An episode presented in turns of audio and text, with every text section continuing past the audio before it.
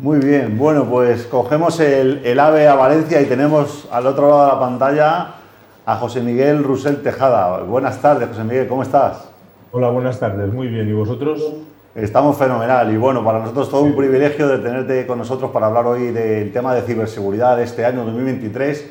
Voy a hacer una breve introducción para la gente que, no te conoce eh, sobre tu currículum. Bueno, eh, ingeniero superior industrial, por la Universidad Politécnica de Valencia, máster en Dirección y Gestión de Seguridad por la Universidad Pontificia Salamanca y programa de alta dirección en IES. En la Universidad de Valencia eres presidente de la Comisión de Relaciones, vocal del Consejo Social y miembro fundador del Club de Mentores de la Facultad de Economía. Eres activo en el tejido empresarial, en la Confederación Empresarial de la Comunidad Valenciana y la Asociación Valenciana de Empresarios, miembro del Grupo de Trabajo sobre Ciberpolítica del Real Instituto del Cano, embajador del Ejército de Tierra miembro del Comité de Expertos Independientes de la Estrategia de Ciberseguridad Nacional y actualmente, bueno, socio director de S2 Grupo, una compañía de referencia en Europa y Latinoamérica en ciberseguridad, ¿no? Bueno, pues todo un currículum, ¿no? Eh, alrededor de, protegernos. Eso es, alrededor de la protección, efectivamente. Ciberprotección. Sí.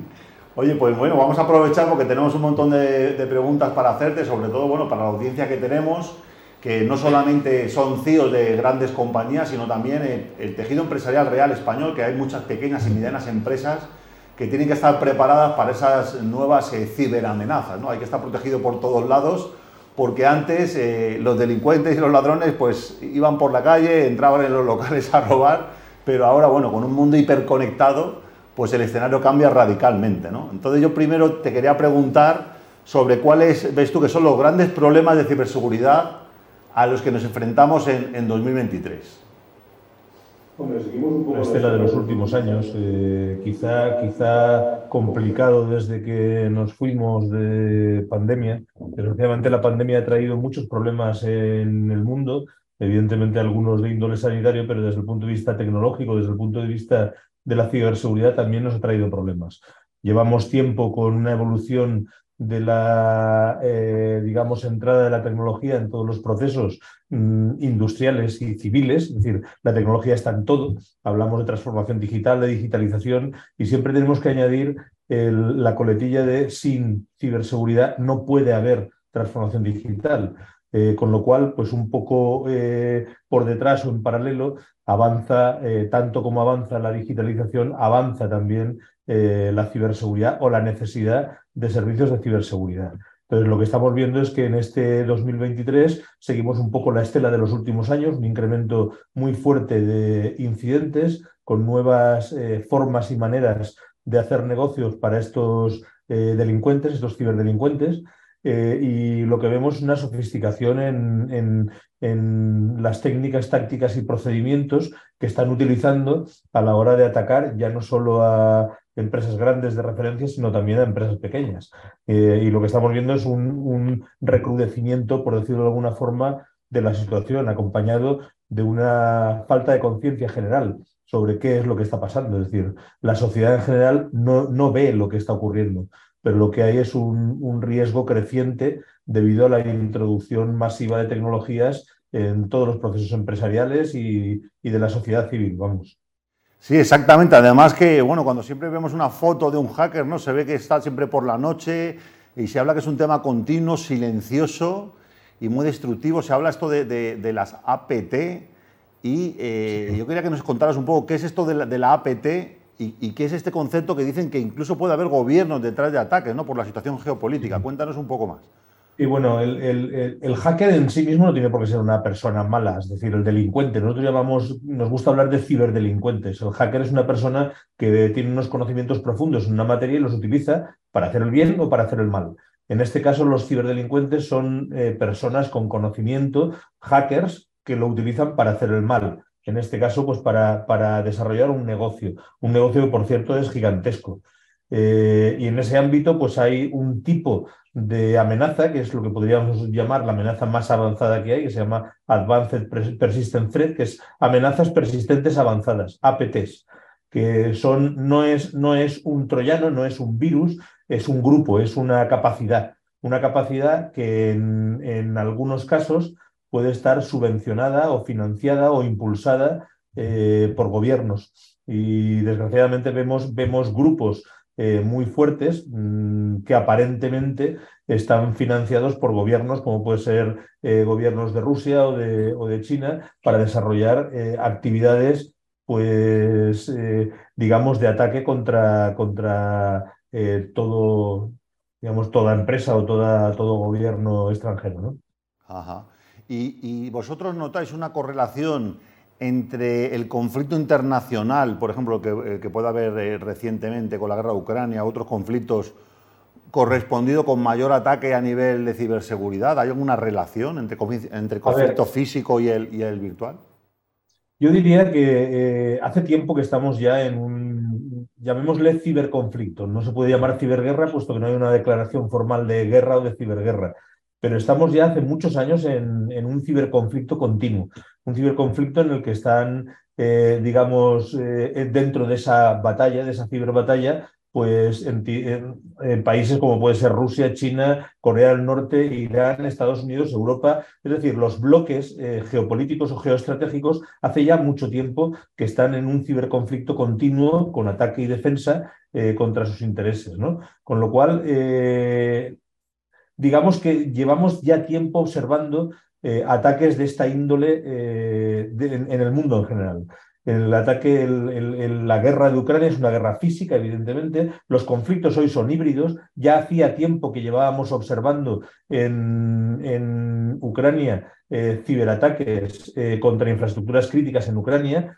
son muy conocidos los ataques que ha habido contra la red eléctrica ucraniana en periodo, entre comillas, en teoría de paz, pero no de ciberpaz había un ciberconflicto ya en Ucrania desde prácticamente desde la anexión de la península de Crimea por parte de Rusia, con lo cual eh, no hemos notado un, un, especial crecimiento por esto, porque ya existía. Es decir, veníamos de, grandes incidentes, de muchos incidentes, demasiados incidentes, con una actividad en las redes brutal eh, y casi se ha visto más eh, digamos, crecimiento por el hecho de irnos a casa después de la pandemia, por la bajada de defensas que ha habido por el teletrabajo, mucho más que por el, que por el hecho de haber un, una guerra física, porque insisto que la guerra, eh, la ciberguerra o el ciberconflicto ya existía y ya había mucha actividad. Sí que es cierto que en, Ucrania, como consecuencia del inicio de la guerra, pues insisto que las guerras hoy ya no son guerras, entre comillas, si las podemos llamar tradicionales, son guerras híbridas, son guerras ciber, eh, guerras, digamos, donde entra tanto el vector de ataque y, eh, ciber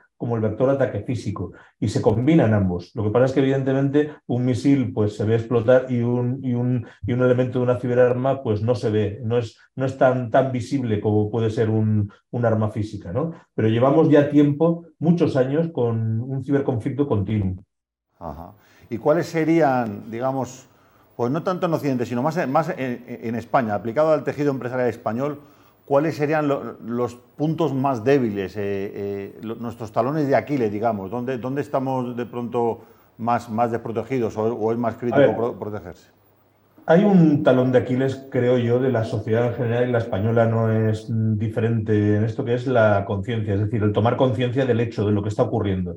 Lo que está ocurriendo, en mi opinión, es muy grave. En el mundo, en la, en la, en la sociedad digital que hemos creado, lo que hay es una falta de leyes que nos permitan luchar contra estos ciberconflictos. No tenemos legislación adecuada, se está legislando a marchas forzadas, en Europa se está legislando mucho y en mi opinión muy bien para intentar atajar esto, pero es verdad que los conflictos no tienen fronteras y los ciberconflictos no tienen fronteras y al no tener eh, ciberfronteras es muy difícil perseguirlos.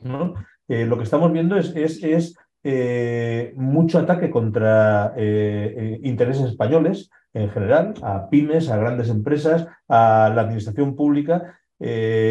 Y también lo que hay es una falta de conciencia general. Muchas veces este tipo de, incidentes o ciberincidentes empiezan incluso con, con, un usuario, un usuario que por definición es confiado y confía en la gente. y bueno, pues le engaña con un ataque de phishing, un ataque de ingeniería social, eh, yo lo que creo es que lo que estamos asistiendo es, a un crecimiento muy, muy fuerte en los ciberincidentes y, un, y una falta de conciencia generalizada de lo, que, de lo que en el mundo digital, en la sociedad digital, se puede hacer. Es decir, las películas de ciencia ficción en este mundo, yo hace tiempo que no veo ninguna. Es decir, la realidad yo diría que incluso supera la ficción. Dice, todo lo que sale en una película de, de esto de ciberataques se puede hacer, es factible. Con lo cual, mm, yo lo que creo es que hay una conciencia, eh, digamos, una tranquilidad excesiva en el mundo digital los gobiernos están poniendo, entre comillas, las pilas, es decir, están legislando, y yo creo que se está trabajando mucho y bien en, en, todos estos temas, pero falta un trabajo brutal de toma de conciencia por parte de la población, porque somos el vector, digamos, somos el eslabón más débil de la cadena, las personas. Sí, la verdad que cuando estaba preparando tu entrevista, estuve mirando la web esta semana y la verdad es que sí, parece, parece ciencia ficción, ¿no? Todo, todos los conceptos estos que se manejan. Yo quería preguntarte también por el tema de la situación eh, a partir de la pandemia, donde se mandó a todo el mundo a trabajar a su casa, donde, muchísimas empresas eh, de pronto no tienen una política para dar el equipamiento a los empleados y directamente eh, los usuarios empezaron a, utilizar lo que llaman el Bring Your Own Device, ¿no? trae tu propio ordenador y conéctalo a la red de la empresa y ponte a trabajar porque no puede llegar a la oficina. En estos escenarios han aumentado los riesgos, entiendo, ¿no? O sea, es un drama, ha sido un drama lo de la pandemia desde el punto de vista de la ciberseguridad. Es un auténtico drama. O sea, es imposible mantener ciertas medidas de seguridad en, en un hogar. bueno, evidentemente hay formas de hacerlo, pero no es, no es lo común. Y desgraciadamente cuando llegó la pandemia nos tuvimos que ir todos a casa corriendo, nos tuvimos que llevar las cosas como buenamente pudimos y mucha gente, como bien decías, tuvo que utilizar sus sistemas para poder eh, seguir trabajando. Y ha estado bien durante mucho tiempo, yo creo que eso ha permitido que una sociedad eh, azotada por una pandemia del calibre que hemos tenido, pues haya podido subsistir. Pero es cierto que los malos eh, eh, han tomado nota de todo esto y evidentemente el, irnos a casa a trabajar, las defensas que tenemos en una empresa, sobre todo en empresas que están invirtiendo mucho en ciberseguridad, no las tenemos en casa. Es imposible cumplir un esquema nacional de seguridad de categoría alta eh, con medidas caseras. Es imposible cumplir una 27001 de verdad con medidas caseras. No se puede. Dice, con lo cual, al final lo que, lo que hemos visto es que eh, la seguridad global de las empresas eh, ha bajado, ha bajado y el número de incidentes se ha multiplicado. De hecho, hubo un rebote brutal en el año 2020, ahora ha bajado un poco respecto al año 2020, eh, pero, pero el número de incidentes que estamos viendo, pues hay algunos que tienen origen en, en, esta, digamos, en esta bajada de las defensas de lo que es el perímetro empresarial por la necesidad de, trabajar de forma remota. Esto de alguna forma se tiene que ir recuperando porque, eh, insisto, es muy difícil mantener algunas medidas de seguridad trabajando desde casa. Y depende en qué, en qué entorno trabajemos. Si trabajamos en una infraestructura crítica, si manejamos datos eh, sensibles, datos clasificados, datos eh, de carácter personal de nivel, de nivel alto, pues es que es casi imposible mantener en una red doméstica una seguridad mínima para poder garantizar estás cumpliendo ya no solo las leyes, sino también los referenciales o incluso las buenas prácticas de seguridad que, estábamos manejando hasta antes de la pandemia. Es muy difícil, por no decir imposible. Yo te quería hacer una pregunta eh, un poco complicada. Es el tema de eh, la situación eh, española y europea con respecto a los grandes poderes tecnológicos. Porque sí que hay una cosa que está clara, que las grandes empresas tecnológicas, lo que se llama el GAFAT, de Google, Apple, Amazon, Twitter, tal, eh, estas empresas obviamente eh, obedecen también a, unos intereses eh, del lado de, Estados Unidos, sin embargo hay pues, muchísimos fabricantes también de tecnología a nivel de hardware, pues de, Taiwán, de China. ¿en, qué, ¿En qué nivel podemos confiar también en los fabricantes de, la tecnología? Porque muchas veces se, habla, bueno, de que, oye, pues ahora con Windows 11 tienes un chip encriptado que teóricamente es para, para, bueno, para, para, asegurar el tema de la autenticidad del software, pero que quizá pues, estén pasando cosas del sistema operativo eh, que, que, quizá los gobiernos no saben. ¿no? Incluso ha habido, ha habido casos, incluso en Francia, ¿no? que eh, habiendo elecciones, estas pasadas elecciones que hubo en Francia, Emmanuel Macron no pudo ni utilizar eh, la mensajería de, de, WhatsApp, que se supone que es del gobierno americano, porque, porque había temas confidenciales y utilizaron una tecnología open source. ¿no? También vemos que la telefonía móvil pues sí, está Apple, está Android, pero no hay una tecnología open source en telefonía móvil que, que, digamos, podamos, que podamos ver realmente qué está pasando por dentro. ¿no? Muchas veces trabajamos con, tecnología, con máquinas que a veces tienen como una caja negra. ¿Cómo, cómo ves tú esa situación a, nivel geopolítico y cómo es la colaboración de las empresas tecnológicas a día de hoy cuando hay problemas de, ciberseguridad, incluso estando de nuestro lado, del lado del bloque americano, OTAN, etcétera. A ver, bueno, esto, es una, pregunta efectivamente muy complicada y no tiene una respuesta ni sencilla, ni siquiera soy capaz de dar una respuesta clara a todo esto. Eh, analizando un poco lo que, lo que vemos a nivel internacional, a nivel internacional tenemos varios bloques desde el punto de vista de ciberseguridad. ¿eh? Hablo de ciber, ciberpolítica y geoestrategia, pero desde el punto de vista ciber, todo. desde el punto de vista eh, ciber hay varios bloques. Hay el bloque que se llama de los cinco ojos, que son Estados Unidos, Reino Unido, Australia, Canadá y Nueva Zelanda. Eh, un bloque clarísimo Rusia con, una, con, unos intereses, un bloque que es China, eh, Corea del Norte e Irán como, como dos, eh, digamos, actores quizá con menos actividad porque son más pequeños, pero también activos dentro de lo que, de lo que es el ciberespacio, y después está Europa. Evidentemente, cada uno tiene sus intereses geopolíticos y geoestratégicos. Europa, durante mucho tiempo, yo creo que ha, ha estado rezagada o retrasada en temas tecnológicos en general y en ciberseguridad, pues como el resto de temas tecnológicos. Hace ya tiempo que Europa ha declarado públicamente que quiere buscar eh, una independencia tecnológica, una soberanía tecnológica en ciertas materias y la ciberseguridad eh, es una de ellas. Eh, es público que ha habido espionaje tanto por parte de amigos como por parte de enemigos. esto no, no lo estoy descubriendo yo porque ha salido, ha saltado a la prensa pues, espionajes contra la primera ministra alemana o, bueno, mucha gente en Europa. ¿no? Con lo cual, es, es un hecho que desde el punto de vista tecnológico se puede hacer. Con lo cual, mm, bueno, la apuesta europea ahora, con el Green Deal y el Digital Deal, es buscar soberanía tecnológica en algunos campos, en algunas materias.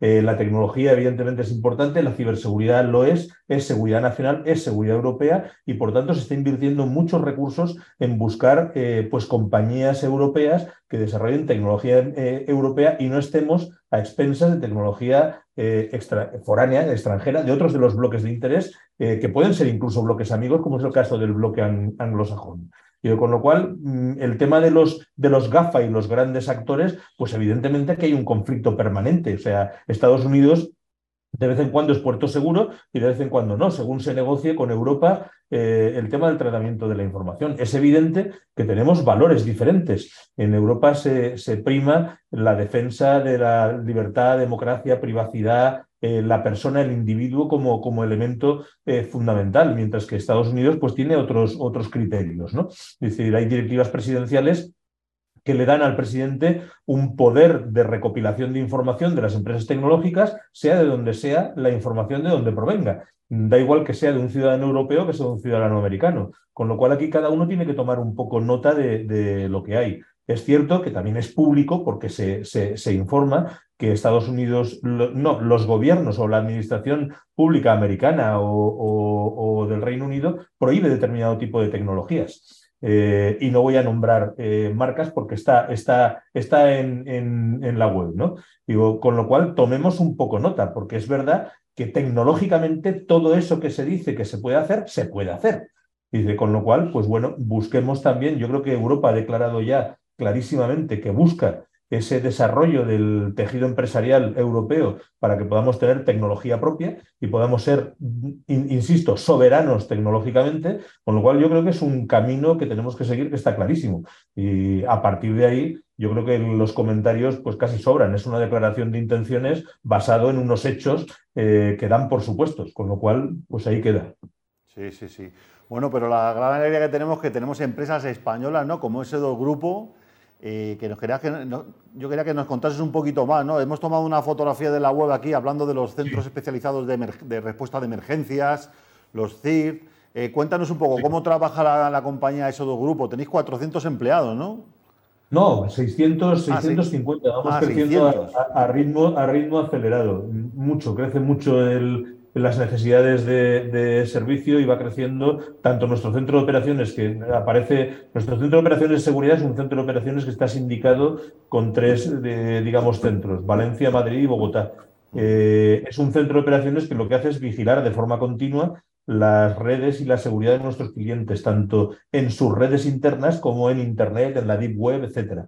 Y lo que hacemos es tener gente en 24 por 7 eh, pues en el centro este de operaciones de seguridad tendremos unas 350 personas que están permanentemente vigilando la seguridad de nuestros clientes. Son gente muy especializada, muy preparada, eh, que, por decirlo de alguna forma, eh, está de forma continua intentando prevenir los ataques y cuando suceden los ataques, porque por mucho que se proteja y se prevenga, los ataques suceden y los incidentes existen, cuando, sucede un incidente, tenemos un equipo que se llama un DEFIR, que es un grupo de intervención rápida, que lo que hace es desplegarse, en caso necesario, desplegarse incluso físicamente en casa del cliente con el fin de atajar el incidente, recuperar el incidente, recuperar un poco el, control de la situación eh, y, si podemos, recuperar eh, pruebas para poner a los malos, a los ciberdelincuentes, delante de un juez, que es donde deben estar, y después, pues si se demuestra que son culpables, en la cárcel, que es donde deben estar.